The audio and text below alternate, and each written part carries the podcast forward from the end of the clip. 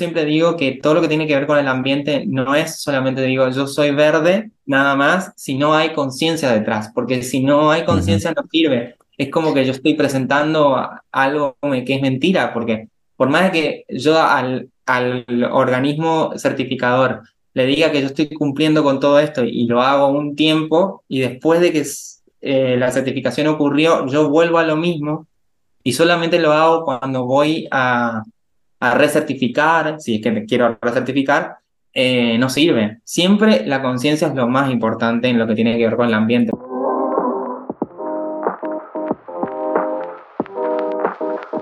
Bienvenidos a Neto Positivo.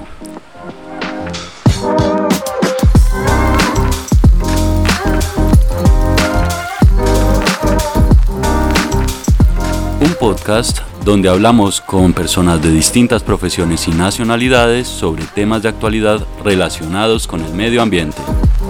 Acompáñanos.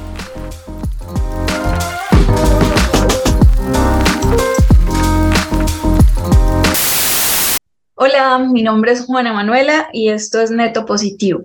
Hoy Sebastián Moncada y yo vamos a conversar con Fernando Calabroni. Él es de Argentina, es ingeniero químico, y le damos la bienvenida. ¿Cómo estás, Fernando? Buenas noches, Manuela. Eh, buenas noches, Sebastián. ¿Cómo andan? ¿Todo bien por acá? Estoy acá en Buenos Aires eh, y bueno, debería ser frío y, bueno, está tranquilo, como casi un día semi-otoño. Qué maravilla. Nosotros, en cambio, estamos eh, bajo la lluvia, bueno, bajo techo, pero está en este momento lloviendo y pues me parece que es una buena señal, una señal propicia porque vamos a hablar de las aguas y nos contabas hace un momento que es el Día de los Océanos. Eh, ¿Tienes algo para decir sobre eso para empezar? Como les comentaba, es un día importante en el sentido de que es como conmemorado el Día Internacional de los Océanos, si bien todos los días es, pero bueno, hoy se, se le da visibilidad por la gran importancia que tiene en cuanto a la regularidad que genera eh, en el clima del, planeta. Y, y, bueno, es, es importante tener en cuenta eso porque bueno, nos ayuda en muchas cosas, más allá de que nosotros por ahí pensemos o, o no estemos cerca de un océano, eh, el trabajo que hace el océano para el ecosistema es muy importante, como por ejemplo ser, el, ser el sumidero de carbono más grande del planeta, antes que los bosques. Los bosques son los segundos, son el segundo sumidero, quiero decir, y sí que es muy importante el océano, aparte de su biodiversidad inmensa que todavía no conocemos completamente, entonces está bueno tener en cuenta eso y, y el daño que le estamos haciendo con, con las emisiones de gases de efecto invernadero. Claro que sí, que sirva la invitación para que todos nos hagamos más preguntas al respecto. Igual vamos a ir profundizando sobre el asunto del agua, pero antes cuéntanos un poquito más sobre ti. ¿A qué se debe la atracción por este asunto del agua? Que, ¿A qué te dedicas? No sé, cuéntanos un poquito más sobre, sobre tu carrera y sobre tu oficio, en qué andas en este momento.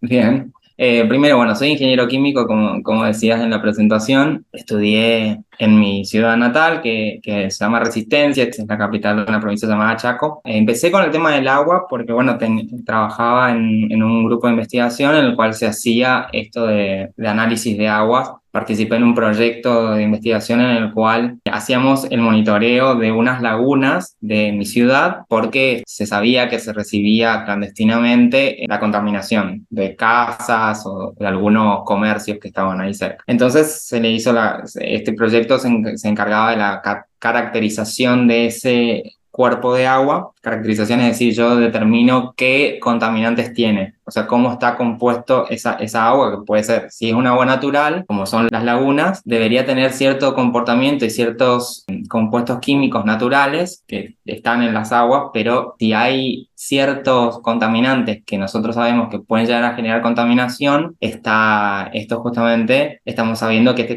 que este cuerpo va a estar contaminado si, si determinamos esos, esos componentes contaminantes. Entonces, de esa manera generamos la caracterización de ese cuerpo a partir de, su contaminación. Entonces, eh, ¿cómo llegué a esto? Y bueno, ahí empecé con el tema aguas, aparte yo siempre, de chico, siempre tuve como, como una admiración hacia el, hacia el mundo aguas, me gustaba mucho el tema de los océanos, los animales dentro del océano, los delfines, las orcas, los tiburones, las ballenas. No me dediqué a la biología, pero me, me gustó siempre eso. Es más, inclusive hice un curso de buceo es más, soy buzo, fui a bucear, pero mi gran sueño es bucear con un tiburón ballena. Así que bueno, eso por ahora. Bueno, un sueño de valientes, ojalá lo puedas realizar porque sería muy bonito. A mí también me parecería increíble conocer ese mundo submarino. Nunca lo he hecho, pero claro que sería muy interesante bucear y conocer el fondo del océano. A mí me gustaría que nos contaras un poquito más, pues para las personas que no conocemos mucho sobre contaminación de aguas, pues a qué nos referimos, o sea, qué contaminantes son frecuentes, qué problemas causan en la salud, por qué nos debería importar ese tema sobre todo. Bien, contaminación en sí es, es algo que ocurre cuando en cualquier ecosistema eh, o cualquier tipo de, cuerpo dentro del ecosistema, como por ejemplo puede ser un cuerpo de agua, el suelo, el aire, se produce lo que se llama la introducción de sustancias extrañas o las sustancias que ya existen se encuentran en un exceso. Contaminación del aire, y luego, por ejemplo, digo porque en los anteriores podcasts ya se habló de la huella de carbono, una de las cosas que produce el, cambio, el calentamiento global es el exceso de eh, gases de efecto invernadero, que sus tres gases de efecto invernadero más importantes son el dióxido de carbono, el metano y eh, algunos óxidos de nitrógeno, sobre todo el óxido de nitroso. Ellos existen naturalmente en cierta concentración en el aire, pero ¿qué pasa? La actividad humana generó que eso se produzca en exceso, entonces se produce una contaminación por ellos, pero también generó o introdujo en la atmósfera nuevos compuestos. Entonces hay una contaminación. Lo mismo ocurre en el agua. El agua tiene ciertas características. Tiene gases disueltos como el oxígeno, el dióxido de carbono, el nitrógeno. Tiene otras, otros compuestos, por ejemplo, algunos, algunos sulfatos, eh, algunos nitrógenos. Pero ¿qué pasa? El nitrógeno digo porque el nitrógeno se puede encontrar en, varios, en varias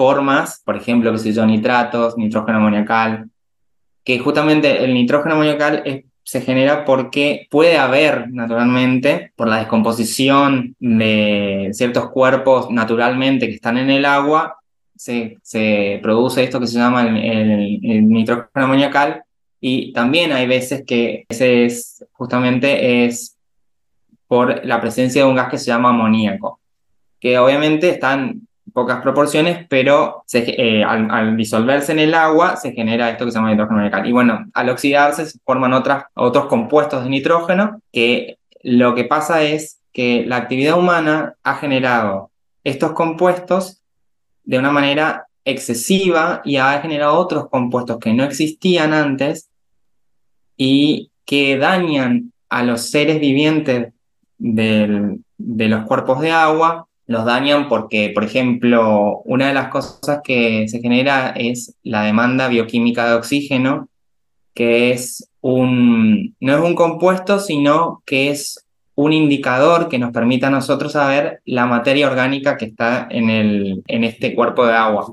¿Y qué pasa con la materia orgánica? La materia orgánica consume el oxígeno disuelto, que es un compuesto o es un, es un gas que está disuelto y que ayuda a que exista vida en el océano. Entonces, si hay mucha materia orgánica, se va consumiendo porque se oxida esa materia orgánica. La oxidación es cuando yo tengo una materia orgánica y em, se convierte, al, al, reaccionar con el oxígeno, se convierte en otros compuestos y va consumiendo, va, va sacando ese oxígeno de ahí, entonces los, los animalitos, inclusive hasta la flora a veces, se va quedando sin sin oxígeno. sin oxígeno para poder vivir.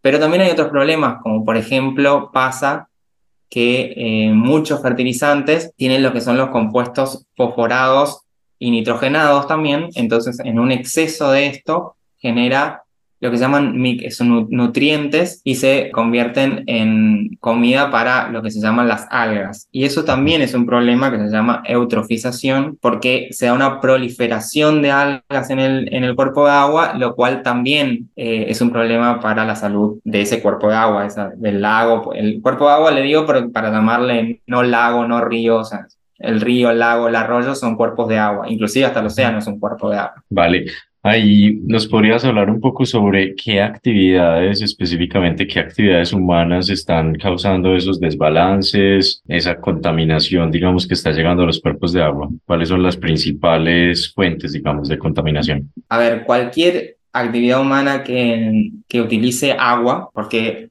se genera a partir de que nosotros como seres humanos utilizamos el agua en nuestras actividades comerciales, en nuestra vida, o sea, nosotros mismos, Juana, Sebastián y Fernando, utilizan el agua para eh, vivir. O sea, nosotros tenemos agua potable, eh, la utilizamos para bañarnos, para lavar nuestros platos, para lavar, eh, o sea, para ir a, cuando vamos al baño, cuando desechamos nuestras necesidades del cuerpo, utilizamos agua para eso.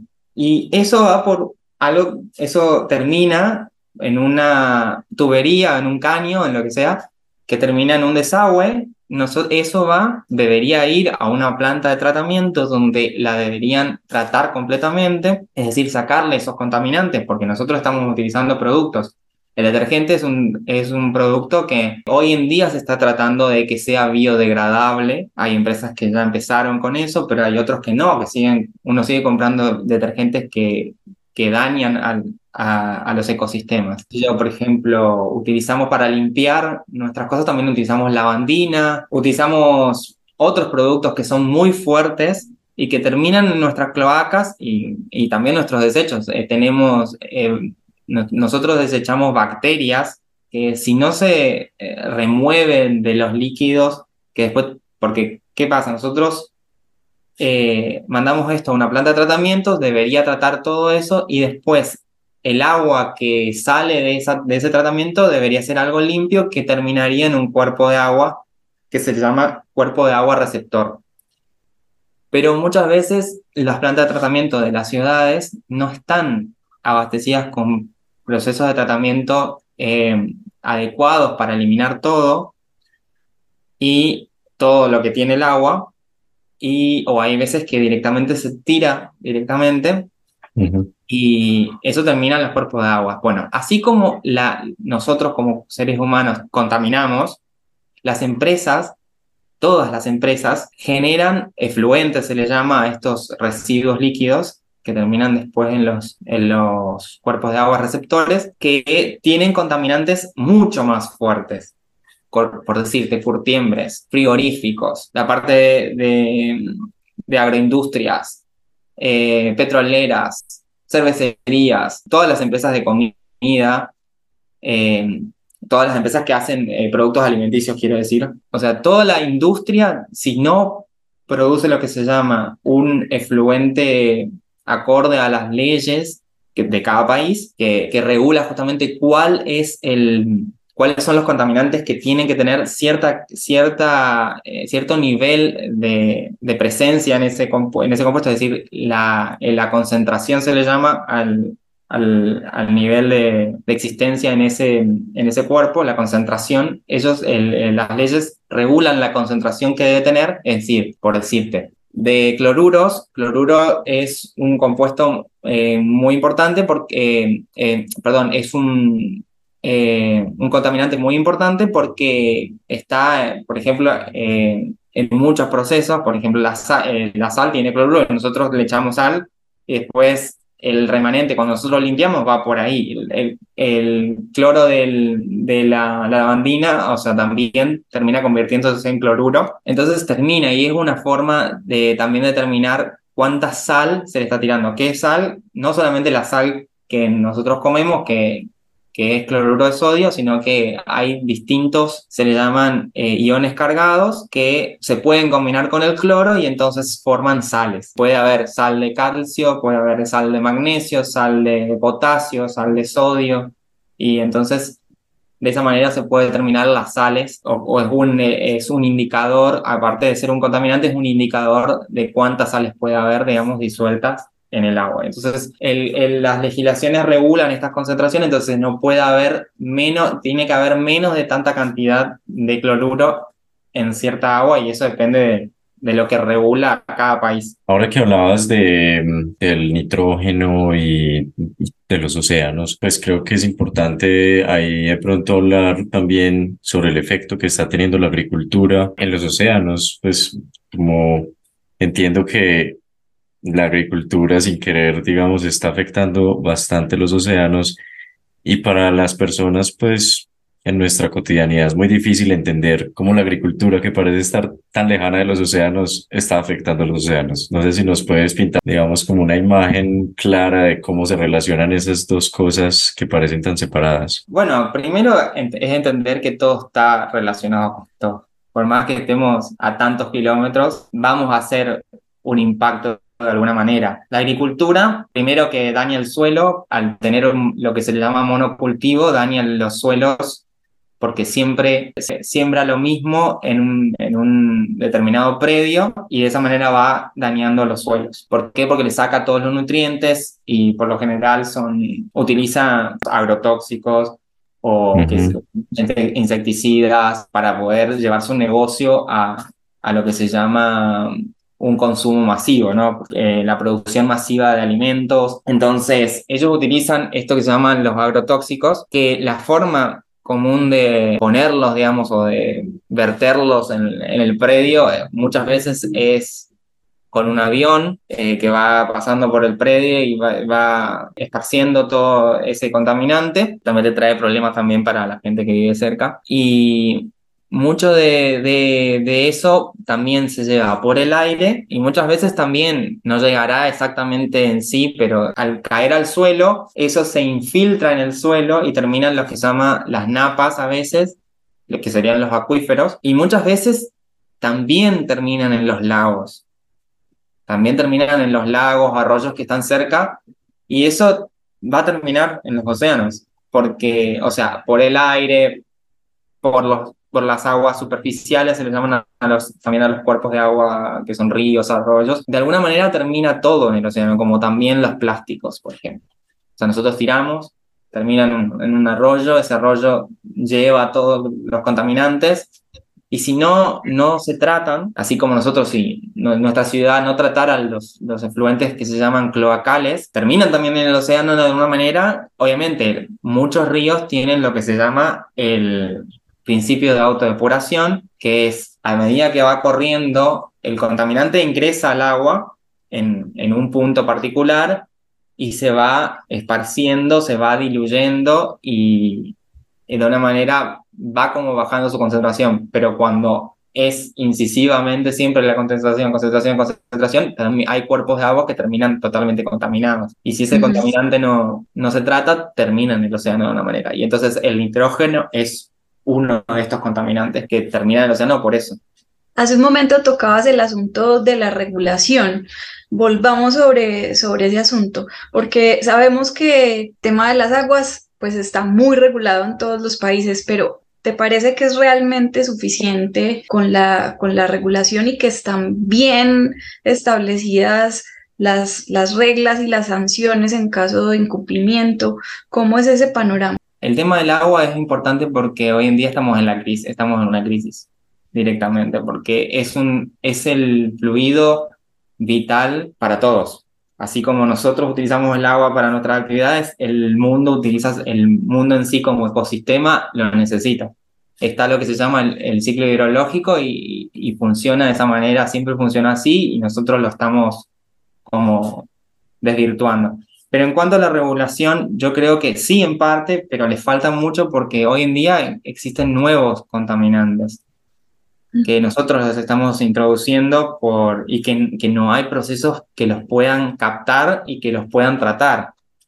Como por ejemplo, muchos de los, bueno, nosotros consumimos muchos ibuprofeno, por ejemplo, que son eh, analgésicos. Entonces, ibuprofeno u, otro tipo de, compuestos que nosotros utilizamos para nuestra salud, que terminan en, el océano porque no hay procesos que los puedan tratar, que, o no hay procesos, no hay procedimientos analíticos que puedan determinar que es, obviamente se, están haciendo, ¿no? Se están investigando, se están tratando de, de generar esas tecnologías, pero, pero a nivel industrias o a nivel ciudad eso no existe. Si bien la, la, la regulación está bien, pero para mí falta mucho y, y, hay empresas que no las cumplen, que siempre quieren evadir, que siempre buscan la forma de, de, de evadir esas, esas regulaciones y terminan eh, tirando lo que tira o vertiendo sus, sus residuos líquidos eh, de manera ilegal, de manera clandestina hacia los cuerpos de agua, lo cual hace que se agrave la contaminación que están recibiendo esos cuerpos y obviamente eh, la fauna y también la flora de, ese de, de, esos cuerpos de agua. Entonces, falta como una autoridad, pero a veces muchas empresas se, se terminan, diciendo, terminan diciendo, bueno, pago la, la multa y listo, total es una multa, ¿qué me va a hacer? Yo creo que debería haber como una mano más dura, mmm, que la, la multa sea como más más seguida, decir, bueno, vos contaminaste, entonces te pongo esta multa y hasta que no resuelvas el problema no te la saco. Debería ser como más, eh, más seguir, como un seguimiento, ¿no? Darle un seguimiento a esta industria hasta que no, no lo resuelvas, no pongas de, tu parte, porque hay gente que, bueno, a veces en la clausura eh, demuestran que hicieron algo, pero, pero por lo general es, siempre es el órgano regulatorio pone ese, ese monto y la empresa lo puede pagar y entonces se termina y sigue, algunos, hay muchas empresas que se han superado y lo han hecho inclusive sin tener esa, esa multa. Se han dado cuenta que estaban contaminando y empezaron a hacer, a hacer cosas buenas para, para reducir ese impacto, pero bueno, hay muchas empresas que no lo hacen y que siguen haciendo, haciéndolo clandestinamente, ¿no? No, no son suficientes eh, las reglas que ya existen, que están fijas, sino que tendría que haber mecanismos de actualización en términos de investigación y de ciencia para estar al día con respecto a, las sustancias que se están produciendo y que continúan eh, contaminando o que empiezan a contaminar, pero todavía no nos damos cuenta. Entonces, claro, supongo que tendríamos que, incorporar eh, no solamente las reglas, sino pues como esos mecanismos para actualizar permanentemente la, la reglamentación. Pienso que también es un tema de conciencia, o sea, como de si todos supiéramos, digamos, la, la importancia que tiene y las, las repercusiones que tiene ah, en las comunidades de ahí para abajo, creo que tal vez podría ser diferente, no sé, creo que se puede hacer un poco desde la ignorancia también ese tipo de vertimientos. lo, lo, que pasa es que lo que pasa, nos pasa sobre todo mucho acá en Latinoamérica, es que tenemos tan cerca al agua, como tenemos, como pareciera que tenemos abundancia de agua, que no pasa en otros lados del mundo.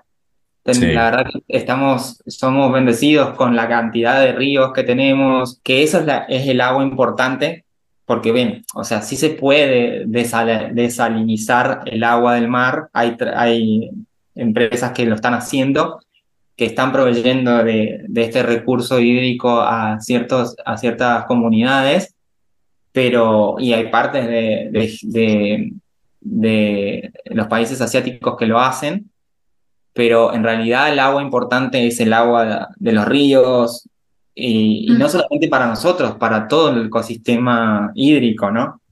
Entonces, como que nosotros tenemos por lo menos acá en América, tenemos tan cerca el río, tan cerca un lago, tan cerca ese que lo vemos ahí y decimos, ah, sí hay mucha agua, total, ¿qué pasa si yo sigo contaminando? Y entonces es como que a veces hay que tomar conciencia. Por ejemplo, bueno, no es una, no, no, es, no es tan utilizada como un indicador, pero bueno, ustedes como ya hablaron la huella hídrica, la huella hídrica trata de justamente de mostrar esto, porque la huella hídrica está contemplando el agua que se, que se consume para producir cierto producto. Es decir, por ejemplo, la hierba que yo utilizo para tomar mi mate, para que se produzca el mate donde yo pongo la hierba, la bombilla, el termo donde yo cargo el agua, todo eso lleva agua porque todos los procesos industriales llevan agua. Entonces, eh, desde, desde que yo extraje el material para poder producir estas cosas, que puede llegar a ser, por ejemplo, eh, el, el, termo es de metal, entonces yo necesito los metales para poder extraer, y eso se extrae sí o sí, también involucrando al agua. Todo lo que yo necesité para producir el, el, mismo producto, en el mismo proceso para que se produzca, y siempre termina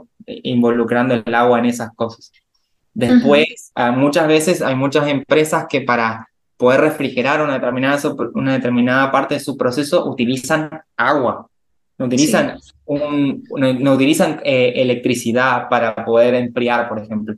Utilizan un equipo que lo que, lo que hace es el intercambio con cierta eh, corriente de agua que entra a ese equipo, entonces por una manera de intercambio de calor, consume el calor que viene del, proceso y entonces hace que se refrigere o, disminuya su temperatura en, el proceso y esa agua que está un poco más caliente vaya y, por otro lado y termine en un, desagüe o vuelva al mismo circuito, pero utiliza agua en sí. En paralelo con las prohibiciones y las sanciones, también existen las certificaciones y vemos que hay un montón de certificaciones por todos lados, pero pues nos preguntamos si realmente sirven las certificaciones o no. ¿Tú qué opinas?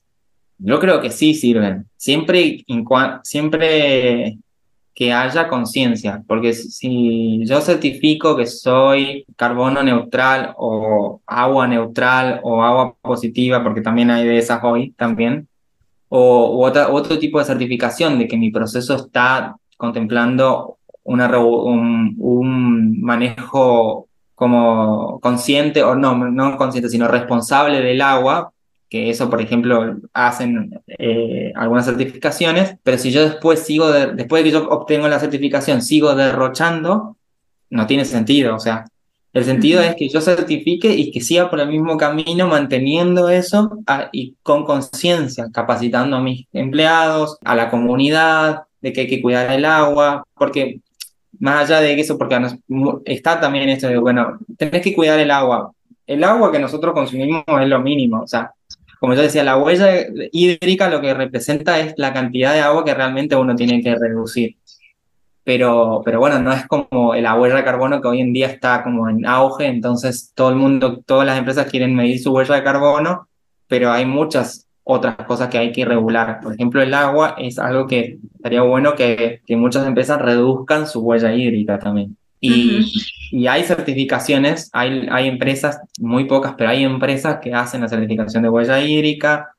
Eh, es más, hay una ISO que, que regula esto, ¿no? Una norma ISO que regula también lo de el cálculo de la huella hídrica, la certificación de que eso está. Hay otras certificaciones también.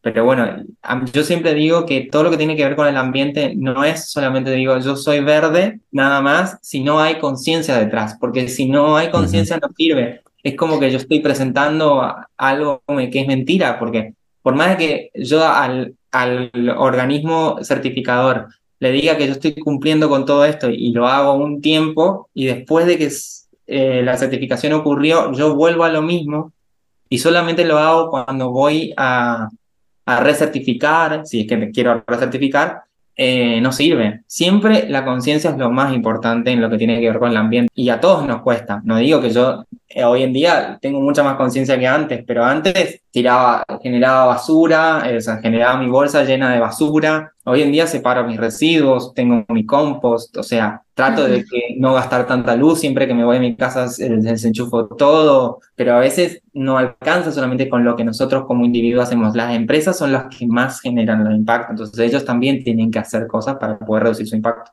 Claro, y yo creería que entonces de parte de la ciudadanía eh, debería haber no solo una conciencia ambiental, sino también una conciencia política que, que, haga que la ciudadanía reclame eh, pues el cumplimiento de las reglas o que elija mm, gobernantes que estén más, más atentos a este tipo de problemáticas y que estén más dispuestos a implementar medidas que de verdad funcionen. Cambiar nuestras dinámicas en la casa, en nuestra cotidianidad, así como tú estabas diciendo, pero al mismo tiempo también ser conscientes de que las empresas son eh, pues las que generan más impacto y por lo tanto tenemos que exigir que, que a ellas se les exijan cumplir con unas normas eficaces. Sí, por supuesto, es que yo creo que, que es lo mejor que podemos hacer, digamos, desde la ciudadanía, porque nosotros somos la voz, digamos, de, de, un continente, somos la voz de lo que nosotros queremos para nuestra vida. Y justamente el ambiente y todo lo que contiene o todo lo que da el concepto de ambiente que no, no es menor, digamos, todos los recursos ecosistémicos que tiene, todos los recursos ambientales que nos presta como el aire, el agua, si nosotros no, no tomamos conciencia de que estamos conectados y que nosotros necesitamos de un aire limpio, de nuestros cuerpos de agua limpia, no estoy diciendo de agua limpia, sino de los cuerpos de agua, porque si nosotros tenemos agua, lagos, ríos muertos donde no hay biodiversidad, va a estar lleno de contaminantes y esos contaminantes van a terminar en el, también en el aire, en nuestros suelos, no vamos a tener no vamos a tener suelos que puedan generar frutos para nosotros, comida, o sea, es importante que nosotros como ciudadanos pidamos que los gobernantes hagan algo para que eso se respete, para que eso se, se mantenga, ¿no? Por eso también es un derecho que aparece en las constituciones, están las leyes ambientales que, que eso así lo, lo regulan, pero igual hay que seguir pidiendo más porque hoy en día eh, todavía no hay tanta conciencia, si bien cada vez hay más, no, no se llega a eso de que el, el ambiente sea a la par de los ciudadanos y a la par de la política o economía. Tiene que ser así porque es algo triple, es nosotros tenemos, al pensar tenemos que pensar en nuestro impacto positivo que le podemos llegar a dar al ambiente, es decir, dejar de, derrochar, dejar de consumir por consumir. A veces, obviamente, que uno sale y se va por ahí, ve tantas cosas y quiere comprarse todo, pero hay veces que también uno puede pensar decir, bueno, no, toda esa ropa que, que vemos ahí se generó gracias también en base al agua y tratar de que también no, es, no nos dé igual solamente agarrar y bueno, total, yo sé que se va, eh, que yo lo, lo tiro acá y, desaparece, porque también es eso, nosotros estamos tan enajenados de lo que pasa afuera, porque estamos encerrados en nuestras cuatro paredes o en nuestras paredes, y nosotros hay mucha gente que se, se preocupa solamente por eh, vivir en el sentido de que, bueno, tengo para comer, tengo mi, mi casa, entonces tengo confort. Eh, entonces, bueno, yo compro esto, consumo esto, esto y entonces lo desecho y listo, el desecho ya está. Yo ya me, me desentiendo del desecho, total se va a encargar la ciudad de eso. Y nosotros podemos tomar medidas tan elementales como hacer una separación, entender que no todo es basura, que se puede sacar un rédito de eso en el sentido de que esos mismos eh, materiales que yo estoy tirando y que estoy generando basura, pueden tener otro, otro fin y, y producirse otros productos o el mismo producto que estoy consumiendo. Lo orgánico puede convertirse en tierra fértil o, o en un abono, que es el compost, que puede ayudar a que la tierra sea fértil. Es más, nos puede ayudar en, nuestros patios, si nosotros tenemos jardín, en nuestros jardines, puede, si, si hay pasto seco o césped seco o algo así, eso lo podemos poner, nos podemos ayudar, si tenemos una huerta, el compost nos puede, nos puede ayudar al, a, a, que nuestra huerta también sea saludable, nuestras plantas también. Entonces hay que entender que por ahí no es solamente generar basura y chao, y me desentiendo y yo vivo mi vida después y, y no sé ni cómo llegó la comida, ni cómo llegó la ropa que yo tengo hoy. O sea, hay que entender que, hay un ciclo de vida, se le llama, justamente todos los productos tienen su ciclo de vida, desde que se, se extrae su materia prima para producirlo hasta que llega a nosotros, que pasó por muchos procesos, no solamente un proceso de transformación como es el producir de, de, petróleo a un plástico que nosotros hoy llevamos una bandejita para la comida o un plástico que es un pote para poner el yogur o qué sé yo, el sachet de leche o la botella de Coca-Cola, todo tiene su ciclo de vida y el agua está en todo, en todo el ciclo de vida de, de cualquier material. Entonces hay que entender que estamos y que somos responsables de alguna manera también. Nosotros podemos elegir lo que consumimos, podemos elegir estaría bueno que, que así como, no sé si en Colombia será que salió la eh, ley de etiquetado, nosotros tenemos una ley de etiquetado de alimentos que te dice, es un rombo negro, que te dice, un hexágono negro, perdón, no rombo, un hexágono negro que te dice exceso de grasa, exceso de sodio, exceso de... Sí. Estaría bueno, que en el futuro, estaría bueno que en el futuro haya uno que diga, tan, este producto tiene tanta huella de, de hídrica, tanta huella de carbono, entonces y obviamente que la gente esté como con más conciencia de qué significa eso, ¿no? Porque obviamente vos pones un número y vas a decir, ¿qué significa que tenga, no sé, 5 toneladas de dióxido de carbono equivalente? O tantos de, de, huella hídrica. O sea. Ahorita que mencionabas que se nos vuelve como básicamente lo único importante, tener confort dentro de nuestras casas, dentro de nuestras cuatro paredes y nos parece suficiente con tener acceso a agua potable. Se me ocurría que es importante también que cambie nuestra relación con esos cuerpos de agua que nos hemos acostumbrado a verlos contaminados todo el tiempo y se nos vuelve un asunto normal tener un río absolutamente asqueroso atravesando la ciudad y verlo diariamente, incluso verlo teñido de un montón de colores extraños. Y creo que es importante que volvamos a imaginar la posibilidad de que eso cambie. Así no lo podamos cambiar nosotros, así no lo podamos cambiar rápidamente, pero creo que el ejercicio de imaginar esos cuerpos de agua recuperados, pues es, es como una buena estrategia para que en algún momento sí cambie, como que se difunda la, la idea de que es posible que se recuperen esos cuerpos de agua y que dejemos de contaminar los cuerpos de agua. Entonces, me gustaría que para cerrar nos recomendaras, no sé si se te ocurren películas o libros o algo relacionado con el agua que resulte inspirador como para, como para pensar en esos cuerpos de agua en una relación más armoniosa o más, también como más divertida, más estética, que, que nos provoque como otra idea de, cómo deberían estar, de cómo deberían estar presentes. Bien, eh, algo que quería agregar antes es, sí, eso que decís, eh, estamos acostumbrados a ver los cuerpos de agua contaminados, pero también nos, nos gusta mucho ver y viajamos muchas veces a lugares donde sabemos que los cuerpos de agua están conservados, por decirlo, que si vamos a, la a, por ejemplo, acá en, la, en, Argentina tenemos la Patagonia y, vamos, muchos vamos a, eso, a, la Patagonia y vemos que hay cuerpos de aguas hermosos, cristalinos, con colores, eh, y son cuerpos de agua dulce, y que, vos, y que uno dice, bueno, qué hermosura esto, y le sacas foto, te vas, por ejemplo, yo que me, he ido a Perú también, estuve en un lugar que se llama la Laguna Humantay, y es un cuerpo de agua que está conservado, que no, y, lo ves y está hermoso, o te vas eh, al, mismo, al mismo océano y ves eh, en ciertas playas que son hermosas, como la de San Andrés, ahí en Colombia, eh, o en México, o sea, uno siempre sueña con encontrar eso y en, nuestros ríos, en nuestros lagos de ciudad está la contaminación más pura, ¿no? Y eso es lo que habría que tratar de regular. Bueno, y en cuanto a lo que tiene que ver con qué les puedo recomendar, yo a mí, yo he visto algunas series en Netflix, también hay mucho eh, en YouTube que uno puede ver, algunos documentales. Yo el que, a mí el que me gustó mucho fue el de Con los pies en la tierra de Zac Efron.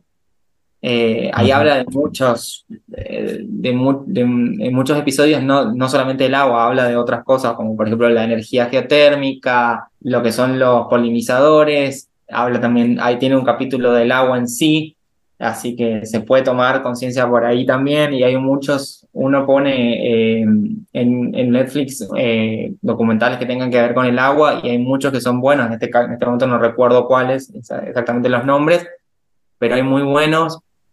Eh, National Geographic tiene, la Unión Europea también tiene algunos, a veces también la ONU. Hay mucho que está, hay muchos organismos que están poniendo su, su granito de arena, pero bueno, no se llega a tener esa conciencia de que el agua es muy importante para todos, digamos. Bueno, Fernando, muchísimas gracias. Ha sido una conversación muy, muy amena. La he disfrutado mucho. Si les gustó este episodio, los invito también a escuchar el primer episodio que grabamos. Trata sobre la huella hídrica. Entonces, ahí, ahí está para que lo busquen en las redes de podcast. Muchas gracias. Bueno, muchas gracias a ustedes. Eh, gracias por la invitación, sobre todo. Muchas gracias a los dos. Gracias a ti y feliz noche para los dos.